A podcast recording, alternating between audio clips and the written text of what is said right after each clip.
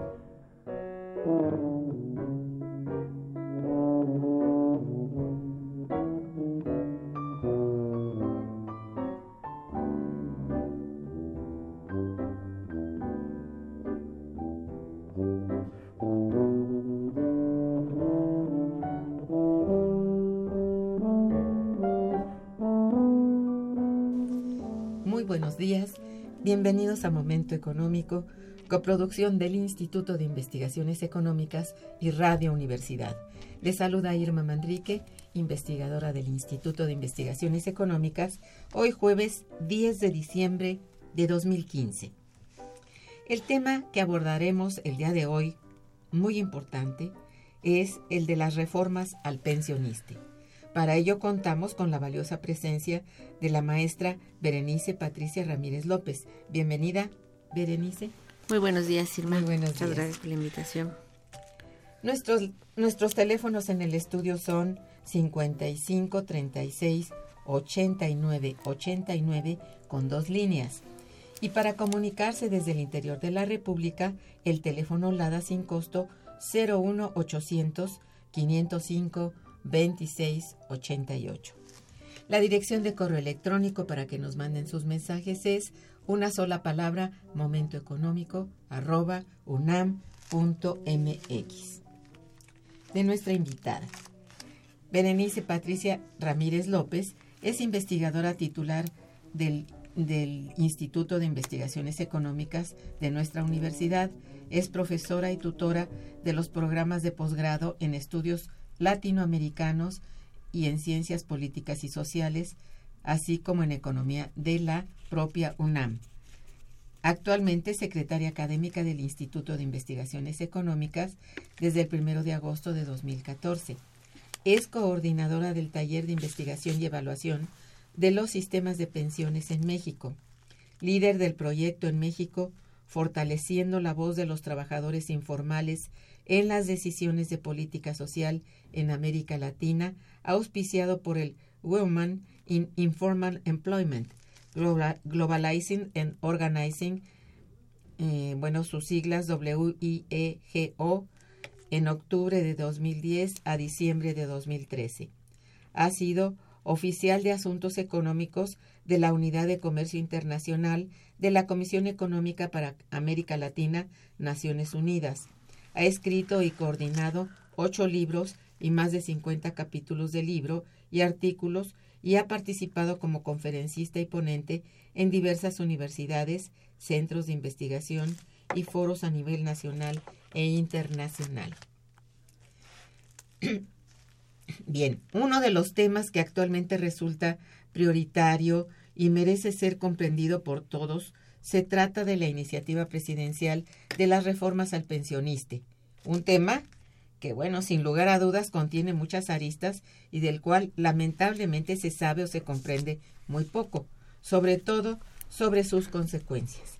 El día de hoy contamos con precisamente con una verdadera especialista que es Berenice Ramírez en el tema y es compañera nuestra y como ya dije, secretaria académica actual dentro de nuestro instituto. Aquí, eh, a partir de este momento, le solicito atentamente en primer lugar, que nos explique qué es el pensionista y desde cuándo existe. Por favor.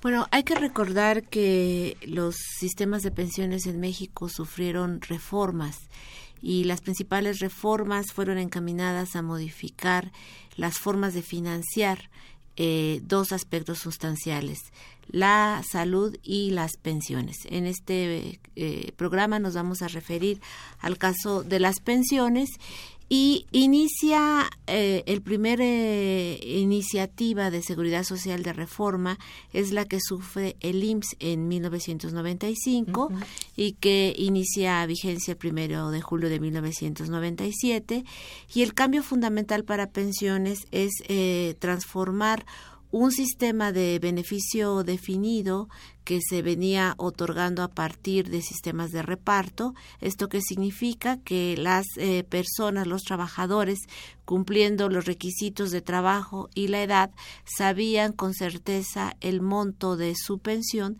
que se refería al 100% del salario base de cotización.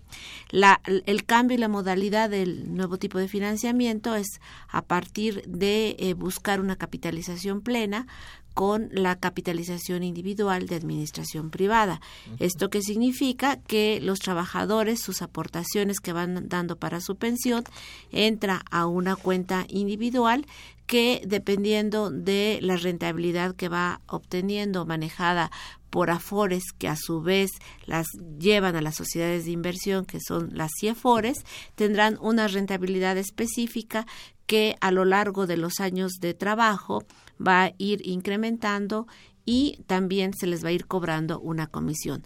Estos recursos pasan a ser administrados por el sector privado. El trabajador cuando cumpla los requisitos de edad y los requisitos de tiempo de trabajo tendrá que comprar a una, a una aseguradora un seguro de sobrevivencia un seguro, una renta vitalicia o retiros programados dependiendo del el monto que haya ahorrado. Esto conduce a que ya no haya certeza de cuál va a ser el monto de la pensión y por eso se habla de aportaciones definidas. Eh, asume desde la creación de estos sistemas el riesgo financiero, si hay minusvalías, si hay crisis financiera, pues estos recursos van a ir eh, disminuyendo y ponen a los trabajadores en una situación de mayor incertidumbre.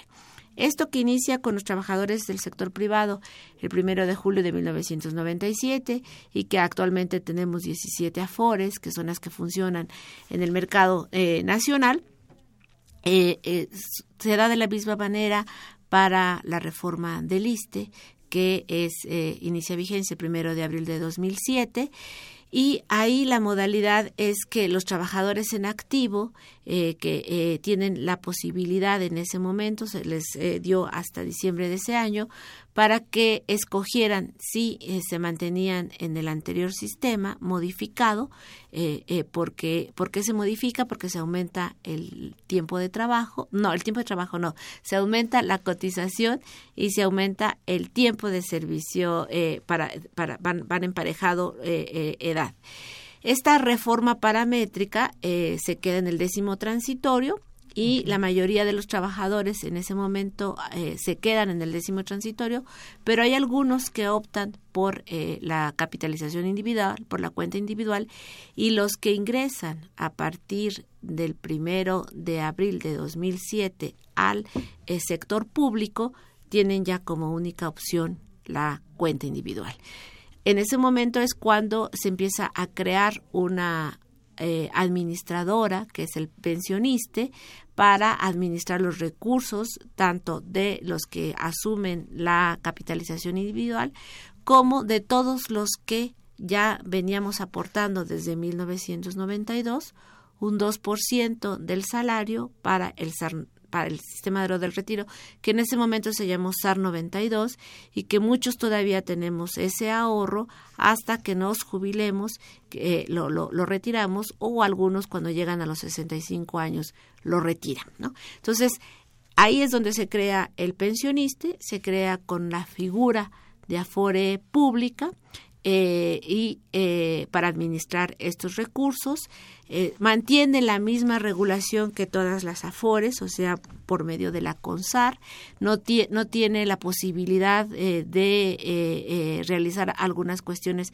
en cuanto a carteras de inversión, tiene que seguir la misma reglamentación que la CONSAR, pero estaba vinculada a, al ISTE, formaba parte del ISTE, y lo que hace esta propuesta que de iniciativa del Ejecutivo que entra el 8 de septiembre de este año es realizar una transformación eh, administrativa que es eh, convertirla de órgano público desconcentrado, que esa era su figura del pensionista, a empresa de participación estatal mayoritaria. Esa es la, la, la, la, principal argumentación, ¿no?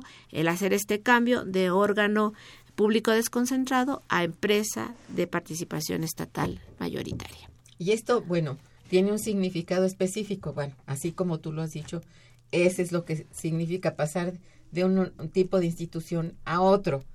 Este cambio eh, es el que realmente no se entiende qué es lo que significa para el trabajador. Si tú pudieras, eh, de la manera más sencilla posible, explicar si esto era necesario y es favorable.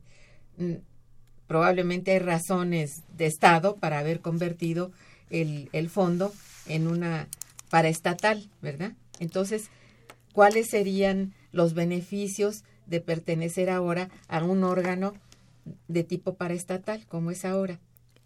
Mira, eh, hay varios argumentos que señala la iniciativa, como mejorar las condiciones para el ahorro, eh, mejorar eh, herramientas para que tenga una mayor eh, rentabilidad, que a la larga puedan significar una mejor pensión y que se abra a la competencia.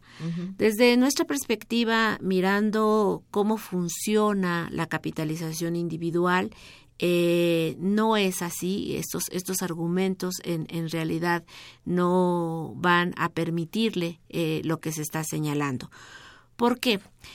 En primer lugar, las ventajas que tenía pensionista este, hasta este momento es que eh, había venido teniendo una rentabilidad de, las más altas, eh, que el resto de las eh, afores. Y aparte, como desde su creación se le señaló que era un órgano de carácter social sin fines de lucro, lo que hacía era que buena parte de la rentabilidad la distribuía en el conjunto de las de los trabajadores, que era muy poco lo que les tocaba, a lo mejor eh, 100 pesos, ¿no? En ese, en ese, en ese reparto, pero tenía ese, ese, ese carácter eh, social.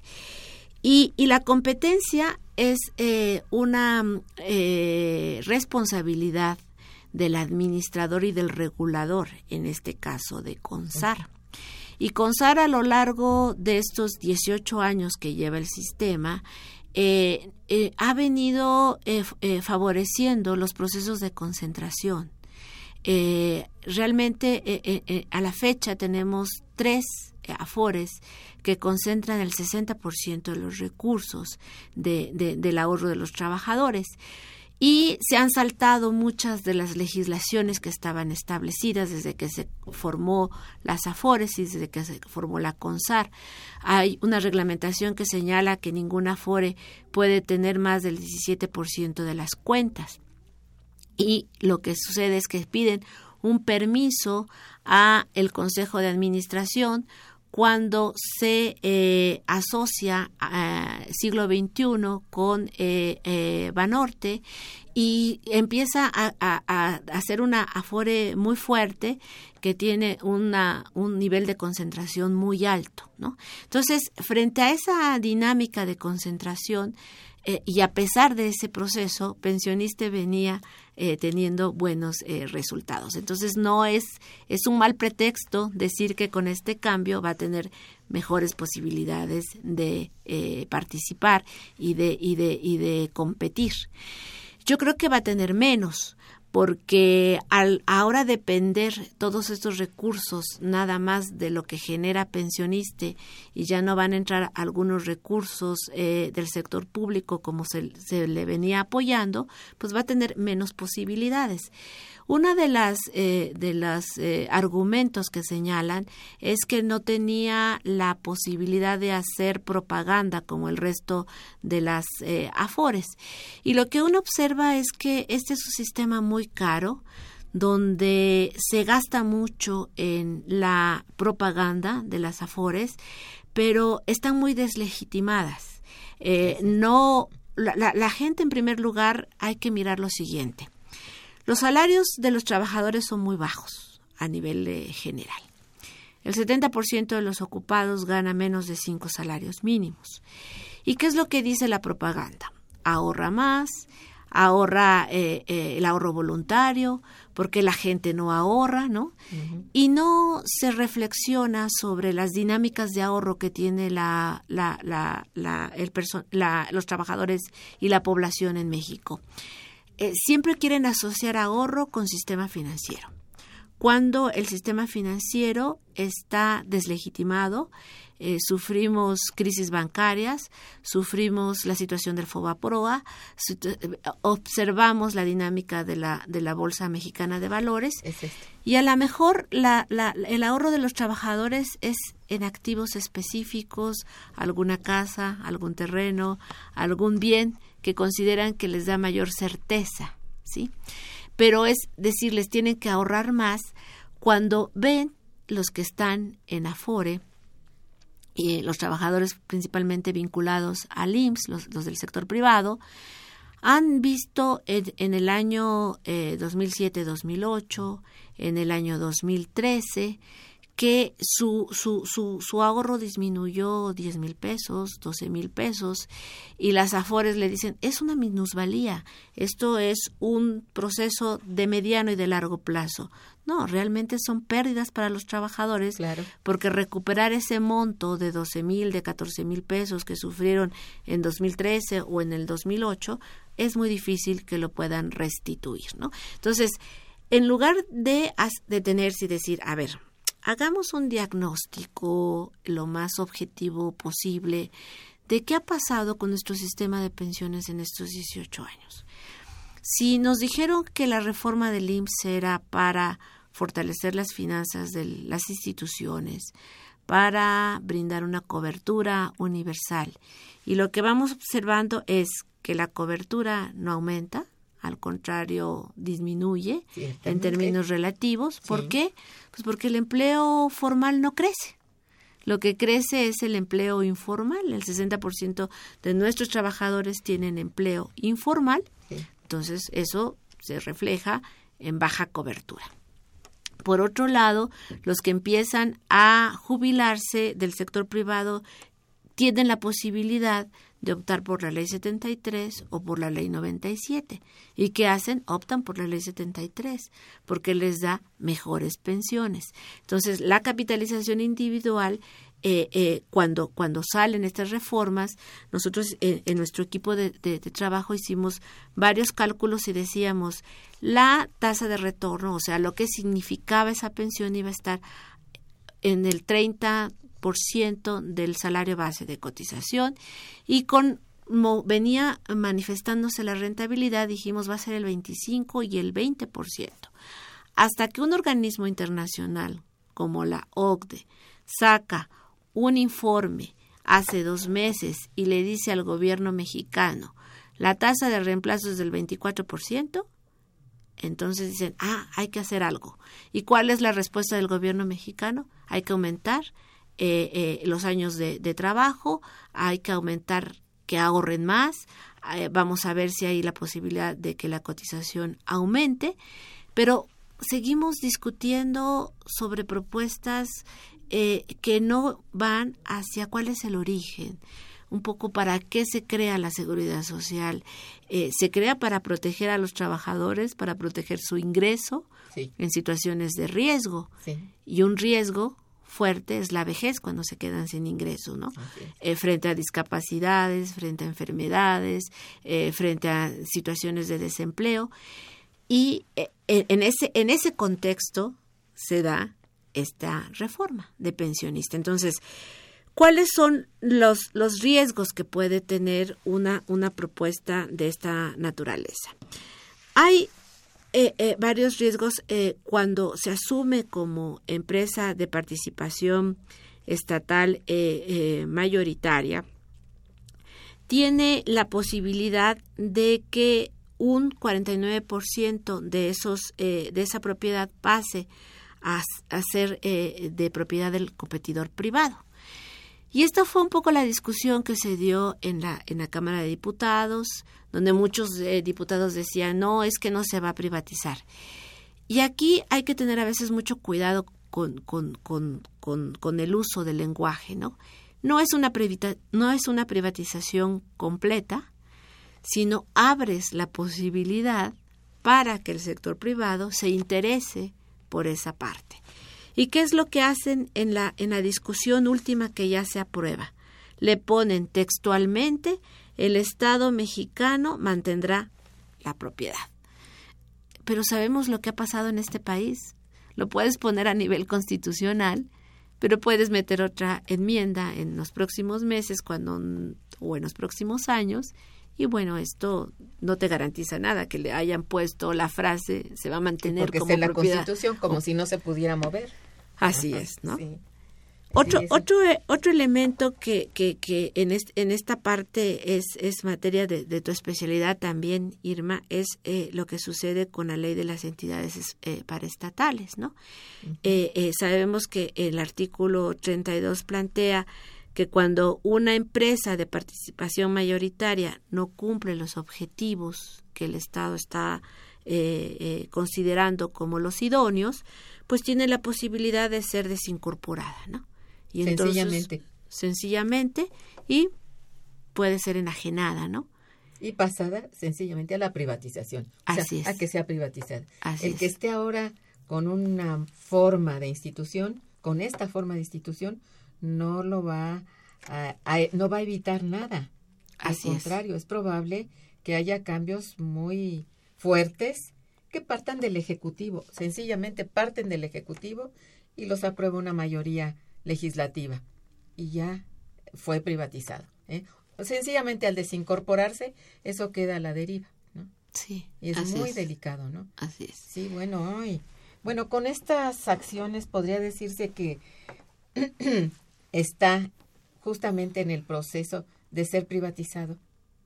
Porque este es el, vamos, se dice y no se dice, porque se dice de una manera muy elegante, con unos términos oficiales, y bueno, eso lo está asegurando actualmente una gestión gubernamental. Cambia, y esto puede cambiar también, cambia la gestión gubernamental y también cambia el, pues el sentido de, de lo que puede hacerse con las instituciones gubernamentales. Entonces, si la tendencia, y lo sabemos muy bien, es a la privatización, porque esto no es nuevo. Tenemos dos décadas de proceso de privatización y se ha dado sin más ni más. No, no hay, este, vamos, em, protesta ni demanda que lo pare. ¿Por qué? Porque es un proceso que está en manos justamente de un ejecutivo que tiene una ideología o trabaja con una ideología, la cual es compartida también por nuestros representantes en la Cámara de Diputados. Y ahí es donde está de veras el problema porque aunque haya, aunque haya, aunque existan algunos que se niegan a la privatización, eso no es garantía de que no suceda. Esto es lo que mm, percibo de lo que estás diciendo. Entonces, las acciones parecen ir en ese sentido. ¿Qué tan rápido? ¿Qué tan eh, a, a corto, a mediano, a largo plazo, no lo sé.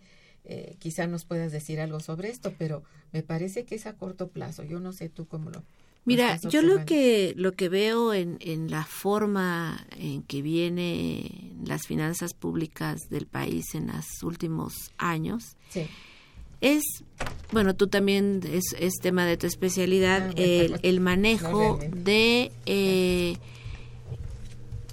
la caída del precio del petróleo, petróleo, lo poco que, que, el, el, gobierno eh, eh, recupera aparte de impuestos, ¿no?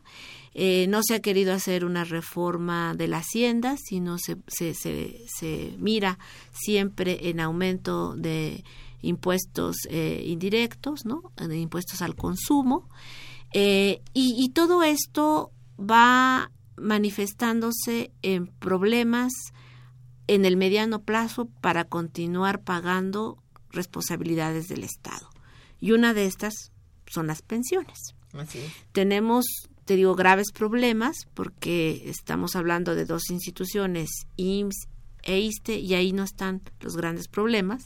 Para el pago de pensiones están en las universidades públicas, están en los estados, están en los municipios, ¿no? Sí, sí. Que dependen de los ingresos que va a entrar al Estado y de los gastos, cómo se van a distribuir, ¿no? Entonces ahí tiene una, un- una fuerte, una fuerte eh, em, eh, elemento para tratar de inducir reformas que, que va a ser en, en el mediano plazo para continuar pagándolas pero en lugar de buscar una salida que, que, que lleve a, a darle una mayor eh, respiro y, y- y- que hagamos una transformación adecuada, va poniendo como parchecitos, ¿no?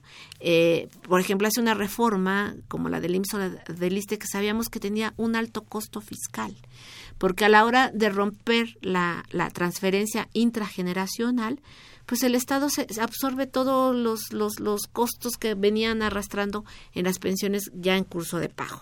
Entonces, este es un elemento eh, que, que, que, está presente en, en lo que está haciendo el gobierno. Y otro que, que yo eh, llamaría la atención no es una privatización completa. Yo creo que le siguen apostando este gobierno a la alianza eh, público-privada, a todas las iniciativas público-privadas, que en el fondo es ese proceso de privatización, Sí. pero Mm. que nos debe de llevar a una discusión más profunda de lo que significa esta ley público-privada, estas inversiones público-privadas, porque en el caso de pensioniste sería volver a repetir transferencias del sector público, que en este caso son ahorro de los trabajadores, a iniciativas privadas, ¿no? Entonces, eh, eh, es, es más, eh, no, no es no es esta privatización completa, sino es el Estado decir, bueno, vamos a hacer esta alianza, aunque en el fondo lleve hacia estas nuevas formas de financiar las estructuras, el financiamiento público, ¿no? En, en esa dirección. Así es. Es que desgraciadamente has tocado un punto tremendo, que es este de las alianzas público-privadas. Es una verdadera amenaza. Una verdadera amenaza porque ya está dando precisamente, ya se está notando como en algunas alianzas público-privadas, por ejemplo, en la construcción de carreteras y de obras de infraestructura este municipal, estatal y federal y todo, cómo está quedando en manos de la iniciativa privada con la responsabilidad del Estado, ya sea municipal, estatal o federal. Y esto significa en mano, bueno, esto va a quedar finalmente que va a tener que pagarlo la población en su conjunto a la hora de tributar. Esto es todo, ¿no? Bueno, no es todo. dimos unos pasos muy largos, pero ya los pasos están dados y se está notando que precisamente las responsabilidades a la hora de una mala construcción, de un sismo, por ejemplo, que destruyó, bueno, es el Estado el que tiene que salir al frente y no la construcción que hizo el privado, porque en las en esas en esos contratos público-privados queda de aval y responsable siempre el Estado. Así E- es. ese es el punto, ¿no? Y bueno, también otra cosa es que con relación a las CIEFORES, bueno, de las, eh, de las sociedades de inversión de las AFORES, estas están trabajando para su banco, para su banco principal. Las CIEFORES son una, una parte del, del banco, de los bancos comerciales que son la cabeza. Si uno estudia un poquito lo que son eh, los sistemas, el sistema financiero mexicano, bueno, la cabeza son los bancos comerciales, pero las que están ganando mucho en este momento son justamente las sociedades de inversión y en particular las AFORES porque están manejando fondos que de momento no van a, bueno, la persona que está trabajando está aportando. Y ese aporte es trabajado por la AFORE, eh, como tú dijiste hace un momento, con los riesgos de 2008 y 2013, en que si se pierde, se perdió y, y perdiste y nadie te repone nada. Ah, porque sabes que tú aceptaste capitalizar y esto trabaja así. Entonces, aquí se capitaliza y todos pagamos. Pagamos entre comillas, porque quien paga es el ahorro del trabajador. El ahorro del trabajador que ni siquiera ha necesitado o no tiene acceso a ese dinero, excepto si se jubila. Pero el jubilado ya no tiene nada que decir en esto. Es únicamente el ahorrador, es el que, ese ahorro que se traslada, se traslada a los bancos, que son los que están realmente ganando, porque a, partir de que lo tienen en la mano, lo meten a, la bursatilización, ese es el camino, y ahí es donde se gana muchísimo. El que gana es la institución, la institución financiera no el ahorrador. Al ahorrador le dan nada, en verdad. No viene a ganar nada. el, puntito que llega a ganar es porque está establecido en un contrato verdaderamente ratonero. Ese de que es muy poquita lo que tú vas a ganar aquí, pero tu ahorro está bien guardado aquí porque vas a ganar. Tú traes tu dinero, lo, lo ahorras y, bueno, hay una, una incomprensión de lo que es el ahorro, sobre todo el concepto de ahorro se está manejando muy, vamos, muy al gusto, muy a modo de lo que quiere el gobierno o la ideología del gobierno, ¿no? Que es francamente apoderarse de esos fondos que antes estaban inmóviles porque era por ley que tenían que estar guardados por el Estado cuando había sistema de reparto y nunca pasó nada. Si tú le preguntas a los españoles que tuvieron un sistema de reparto verdaderamente excepcional, ahora que no lo tienen, ¿qué sucede? Ya no, el Estado no responde ya tiene que responder en donde fue a parar para capitalizar. Y si tuviste para capitalizar, lograste algo y a veces con la con las crisis y con la digamos las crisis tan frecuentes, una crisis sistémica en el mercado financiero no puede darte ningún ninguna garantía de que vas a tener más y más y más, que vas a ganar más cada vez. Entonces esto, sí, lo que acabas de decir es verdaderamente mm, bueno, atribulante, digo, no sé, nos parece a todos que es eh, perder ese poco margen que tenía el trabajador para poder lograr a fin de cuentas, aunque fuera una jubilación escasa, porque sí, estaba bajando en el, en el, desde el momento en que hay menos personas que están contratadas, ciertamente de forma este conocida. Con todas las formal. Sí, eso la formalidad se va perdiendo en la medida en que la crisis va alcanzando a todos, ¿no? Entonces, la crisis es fiscal y la crisis es de también del, de los de las empresas. Entonces, en la medida en que estas huyen, emigran hacia la informalidad, ya no hay manera de tener prestaciones de tipo jubilación o de ahorro para la jubilación. Entonces, esto lo ignoramos ya. Y si hay una reforma laboral que también está apoyando el que, bueno, no se den estas prestaciones, pues estamos hablando de que las cosas se han revertido, las reformas se han ido acompañando unas a otras para lograr realmente que la, la llamada financiarización se dé en todo lo que da. ¿Por qué? Porque va a parar todo el ahorro de los trabajadores, que es mucho. Ya sumados todos, es mucho el ahorro. Y este lo van a trabajar, lo van a tripular las empresas financieras para bien propio no para el de los trabajadores. Entonces esto es, es triste de reconocer, pero así es. Y el pensionista que estaba más o menos ahí eh, a la saga de todo lo que estaba pasando con las afores de, bueno, que se abrieron para lo del seguro social, ahora también quedan incorporadas, ¿no es cierto? De una manera lenta, eh, pero... Eh, aquí hay, hay, hay, varios elementos que, que, que, hay que ponerlo en la mesa. De, repente uno ve en, los periódicos o en los mismos sindicatos, eh, bueno, ¿por qué defender una entidad estatal como pensionista sí también entra ha entrado a este a este juego pues porque está bajo la misma reglamentación de CONSAR, ¿no? Y por eso decía que, que, el análisis tiene que ir que, que, ser más más más integral de lo que de lo que está sucediendo. Eh, sería muy bueno, por ejemplo, que en los contratos de los trabajadores tuvieran eh, garantizada una rentabilidad mínima, pero no es así, Irma. No, es, no, eh, dice ninguna rentabilidad mínima, o sea, están eh, al juego y a la rentabilidad del, mercado, ¿no? Y, y, lo que uno observa con, con, esta, con este cambio de pensionista es que nuevamente se está ubicando como una caja chica importante para el Estado. ¿Y por qué digo esto?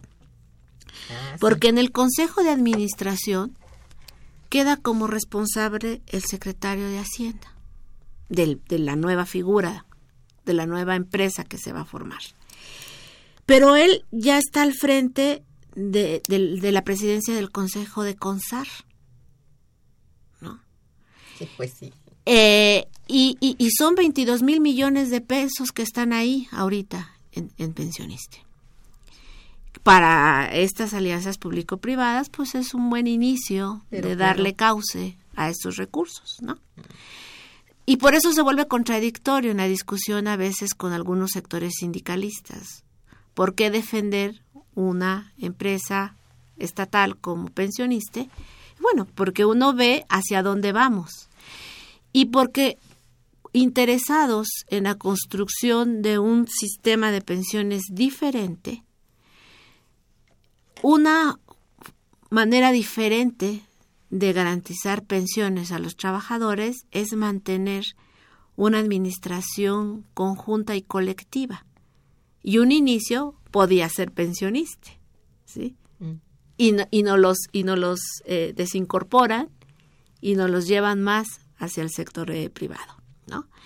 Y por eso señalaba eh, en, en, otros momentos que la revisión que hace Chile eh, con, con, con, con, la presidenta Bachelet en 2008, porque se da cuenta que su sistema no está dando pensiones y que las quedas son muy bajas, y por eso mete la pensión universal, la pensión para mujeres, el reconocimiento de número de hijos para que las, las mujeres que no cotizaban tuvieran una pensión eh, universal, y va subiendo de la básica a una solidaria, ¿no? Y vuelve a ser el año pasado otra revisión de qué es lo que está pasando. Y la propuesta que sacan los chilenos es eh, crear una Afore pública, una AFP pública, ¿no?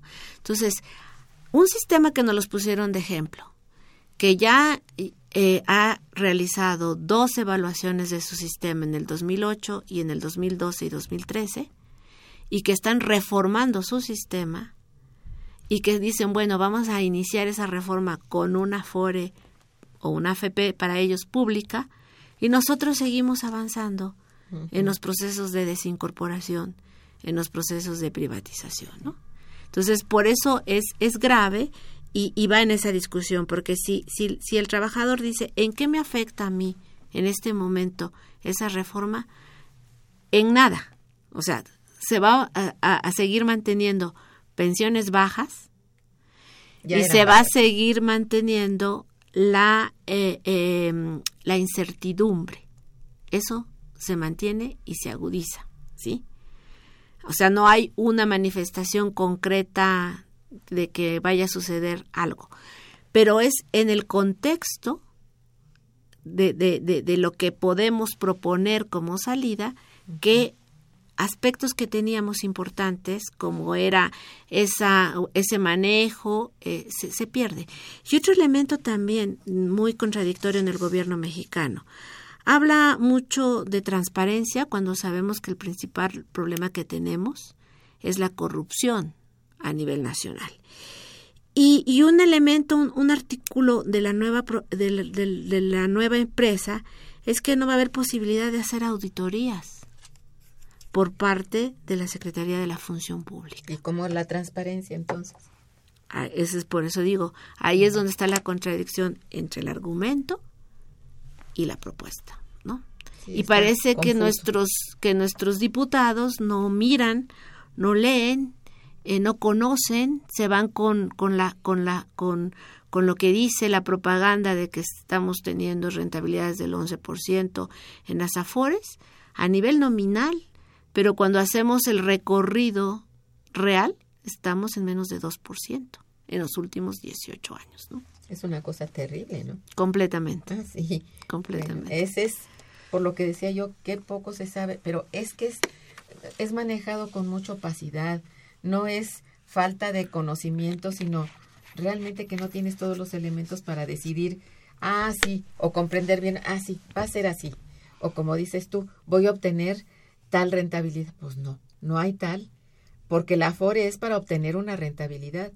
Antes no, no te hablaban de rentabilidades, tenías un cúmulo que te iba dando el proceso, bueno, el tiempo, ¿no? En tu proceso de trabajo, pero ahora que ya te prometen que te van a capitalizar, esa es la peor parte, ¿no? Porque ni te capitaliza y a lo mejor recibes menos que lo que podías haber recibido con el sistema de reparto, que bueno, se acaba en el momento en que ya no hay suficiente que repartir. E, es un gravísimo problema de crisis fiscal del Estado y que esta no viene de hace dos años ni de tres, eh, ya tiene un, unos dos decenios de estar ocurriendo, ¿no? De veras. Entonces, eso no lo podemos mm, soslayar, está ahí presente.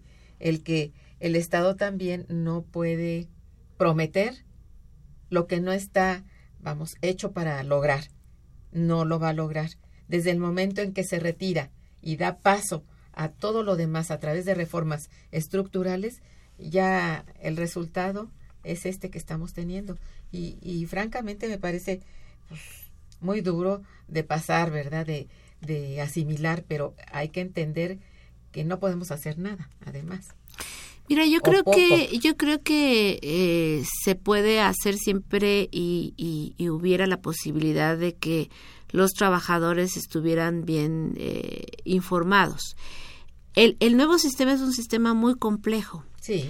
Eh, y además es también la propaganda que te dice los recursos, la, la, ventaja es que los recursos son tuyos, son de tu propiedad. Te manejan dos elementos, la propiedad y la libertad de elección.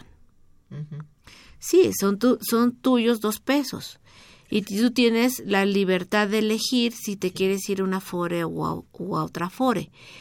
Pero el trabajador no decide, lo decide su empresa o su sindicato o, o, sus amigos o el agente que viene y te vende y te dice te doy una plancha y te doy una sombrilla y te cambias a tal afore. Aunque te vayas a la afore que está eh, cobrando más y que tiene menos eh, rentabilidad, porque es muy difícil. Y si, y si alguien me dice ahorita cuál es la mejor, es muy difícil decirles cuál es la mejor porque depende de la edad del trabajador, de lo que está ganando, de cuánto tiempo tiene cotizando y el día de mañana puede haber puede eh, cumplir la edad para pasarse a otra CIEFORE que es de una baja rentabilidad. ¿no? Entonces es un, un sistema muy complejo y por eso es que decimos que la seguridad social no debe de estar en el ámbito privado de la mercantilización. Efectivamente. Ese es el principio. O sea, la seguridad social tiene que mantenerse resguardada como un derecho y con una administración colectiva, pública, y hay muchos modelos en el mundo que están funcionando así y que están dando una mejor seguridad social. ¿no? Y hay quienes dan paso atrás, así como nosotros. Sencillamente en Argentina acaban de darlo. Bueno, en fin, este, si me permites, voy a leer una, una llamada de uno de los radioescuchas, don Agustín Mondragón, que te felicita y dice, bueno, debemos tener cuidado con las leyes que ha, que ha impuesto Enrique Peña Nieto, pues su verbo retórico siempre miente, como pasó con Pemex, que ha sido desmantelada y no lo dejan competir con las empresas grandes, entregando pozos maduros y de aguas someras que ya Pemex tenía conocimiento de ellos. El Estado privatizó a Pemex y le arrebató el negocio para pasarlo a los particulares y con la, eh, la pensión de ISTE, las pensiones de de a Peña Nieto no le interesan los viejos ni los niños, porque el estilo de Hitler, porque al estilo de Hitler estos ya no producen. Ahora las leyes establecen que ese negocio será manejado por particulares que en un futuro se pueden declarar en quiebra desapareciendo las pensiones. Bueno, ahí aquí sigue. El derecho del trabajador ya no lo podrá reclamar al Estado y menos a los capitales privados que ya habían robado 30 años de trabajo y esfuerzo de los trabajadores. Bueno, ese es el punto de vista de uno de nuestros radioescuchas. Aquí, ¿querías decir algo sobre esto? No, aquí, eh, ¿qué ocurre? Eh, eh, y es importante que tú lo digas con el caso de los trabajadores que optaron por quedar en el régimen anterior, es decir, el del décimo transitorio. Y bueno, si quieres, te doy un reposo, vamos a hacer un corte musical para que tomes aire también y regresaremos.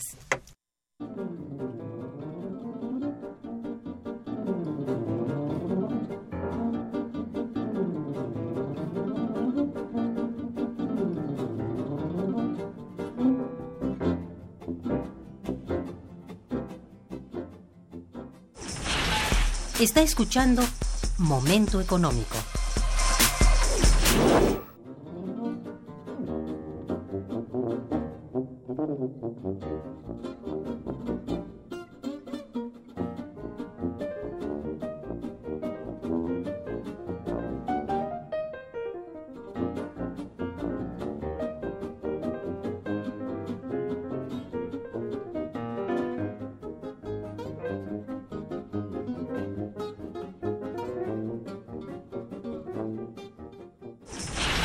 El teléfono en cabina 55 36 89 89.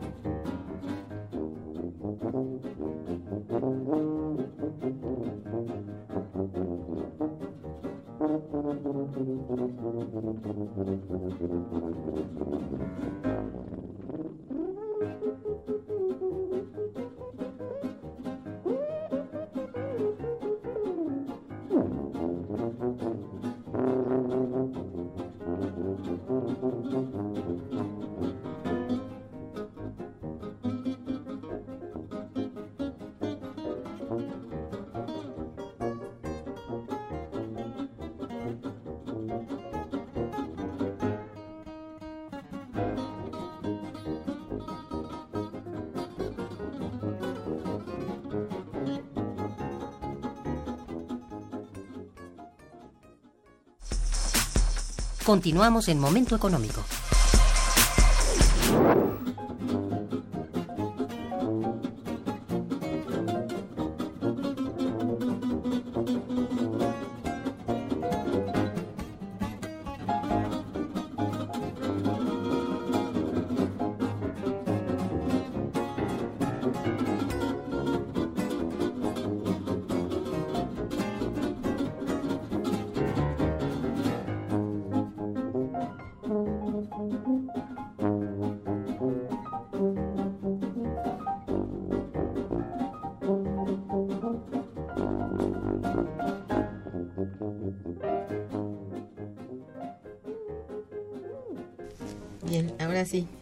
Este teníamos planteado esto de que, digamos, cuál será el la suerte, pues, de todos aquellos en el en el llamado eh, décimo transitorio.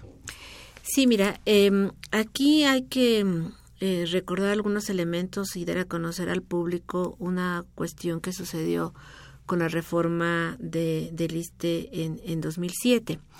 La mayoría de los trabajadores eh, quedaron en el décimo transitorio.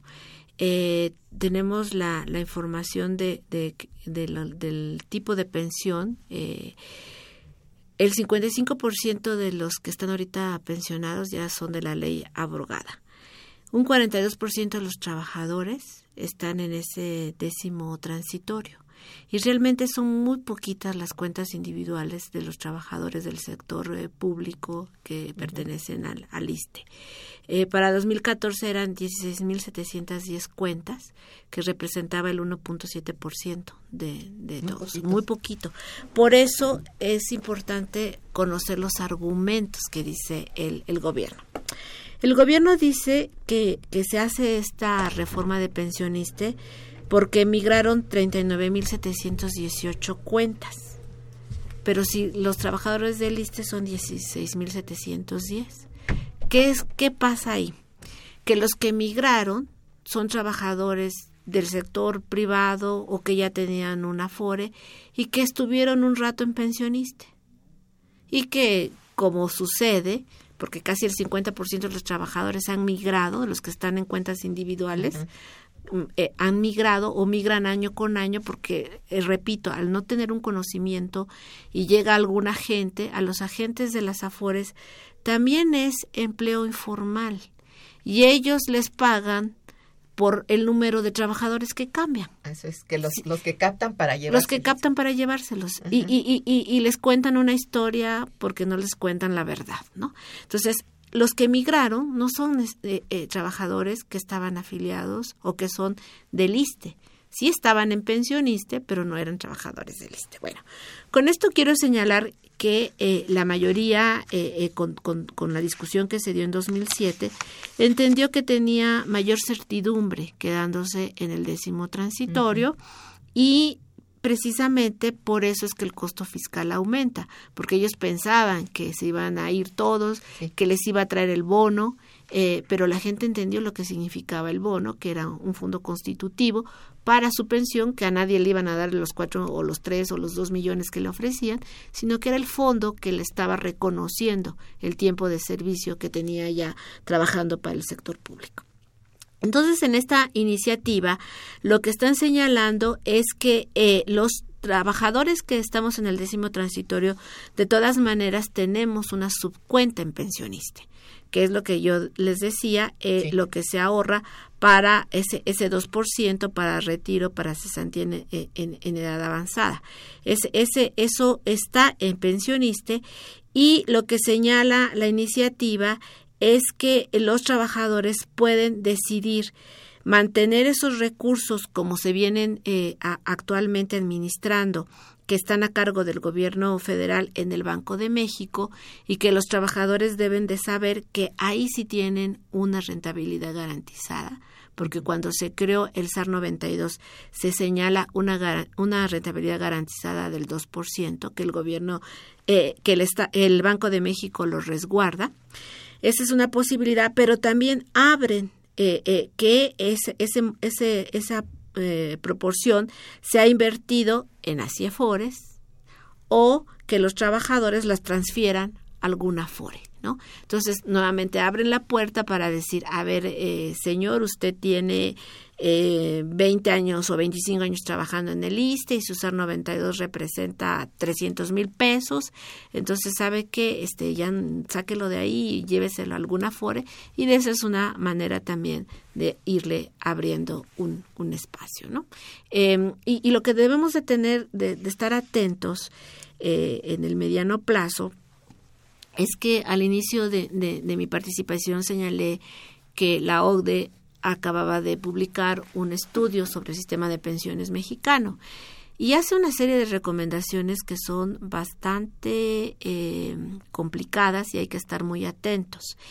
Está proponiendo que como el costo fiscal es muy alto, eh, se debe de limitar de alguna manera aquellos trabajadores que, que están afiliados al IMSS y que todavía se pueden ir por el, el 73 y no lo dice textualmente, pero pueden ser los del décimo transitorio y se prorratee sus pensiones, es decir, que en el para el 30 de diciembre de 2016 se diga, bueno, como usted ya tiene 30 años de servicio, le correspondería tal pensión y ahí la vamos a fijar y si usted sigue trabajando, lo demás se va a ir como una cuenta individual y va a ser eh, complementario. ¿no? Entonces, eso lo sugiere el estudio y si es una sugerencia que le está haciendo a la Secretaría de Hacienda, sí. pues para la Secretaría de Hacienda es muy interesante que le hagan esa sugerencia. Y lo que tenemos que, que, que reconocer también a nivel mundial es que tenemos sistemas que funcionan, tenemos el caso de España, que mantiene su sistema de reparto, sí. pero lo mantiene con eh, reformas paramétricas. Tenemos también que reconocer que cada vez nuestra esperanza de vida es mayor, que sí necesitamos trabajar más porque una pensión es muy difícil que mantenga un equilibrio fiscal si tú aportas durante eh, 25 años y sobrevives 25. Eh, y las, los años de sobrevivencia cada vez son mayores, pero tenemos que hacer una discusión porque esos años de sobrevivencia sean con una calidad de vida mejor y esa calidad de vida mejor solamente te la puede proporcionar si tenemos también un sistema de salud que sea preventivo y no sea curativo. Entonces sí tenemos que mirar todas esas reformas paramétricas que vienen en términos de lo que realmente aportamos, que cuánto más le podemos aportar. Y, y, eso, y ese elemento es interesante y, y, y, sabemos que los trabajadores estarían dispuestos, pero ¿cuál es el problema? Que si no están legitimadas nuestras instituciones, cualquier propuesta que se haga, la gente no va a querer pues ahorrar más o incrementar más, pues porque no tenemos esa confianza, ¿no? Es eso. Te iba yo a decir que hay en el fondo del, de la mayoría una gran desconfianza, que ya ni le quiere, ya no le muevas, dice, porque esto puede ser más bien en nuestra contra, ¿no? A ver, mira, tenemos varias preguntas del público, a ver si tenemos tiempo de alguna cosa, ¿no? Porque son muchas. Ah, y quiero agradecer ante todo, bueno, a Francisco Duarte, a Salvador Ortiz, al licenciado Avilés, a Hilda de San Román, a Federico Martínez, a Sandra Ochoa. Ah, no, hay otra, perdón. ah, bueno, también a la señora Hilda de San Román.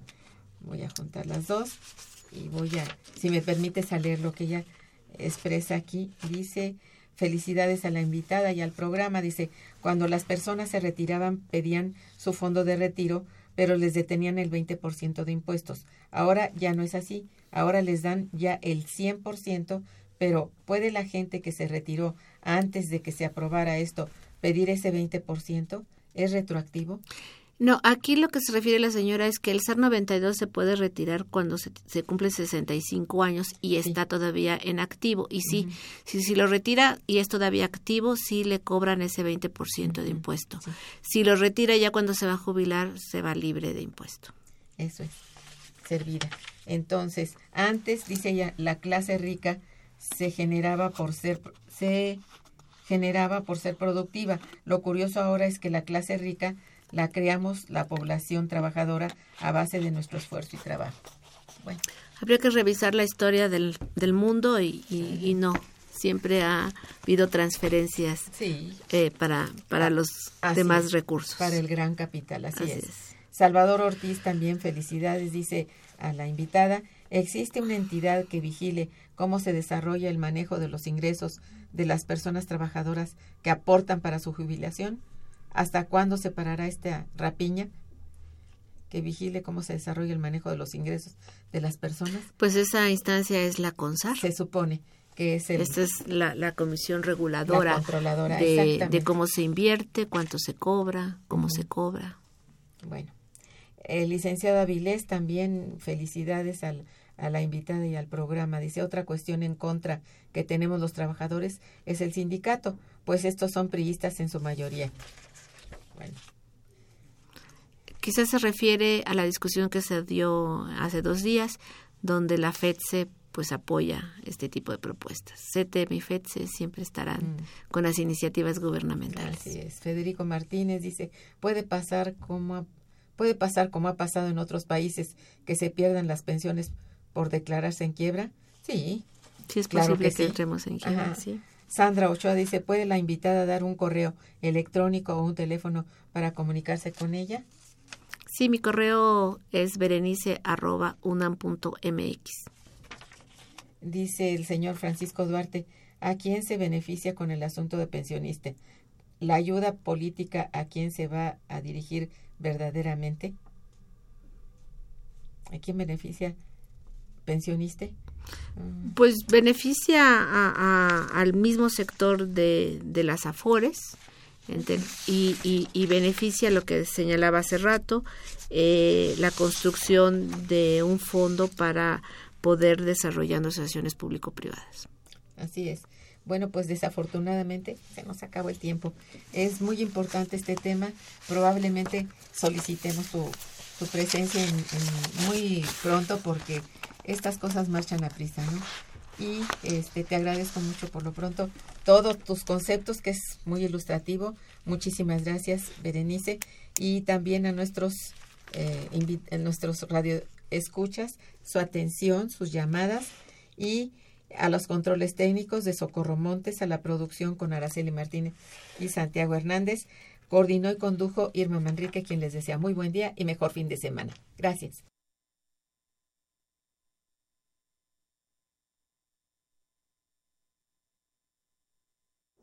Radio UNAM y el Instituto de Investigaciones Económicas presentó Momento Económico.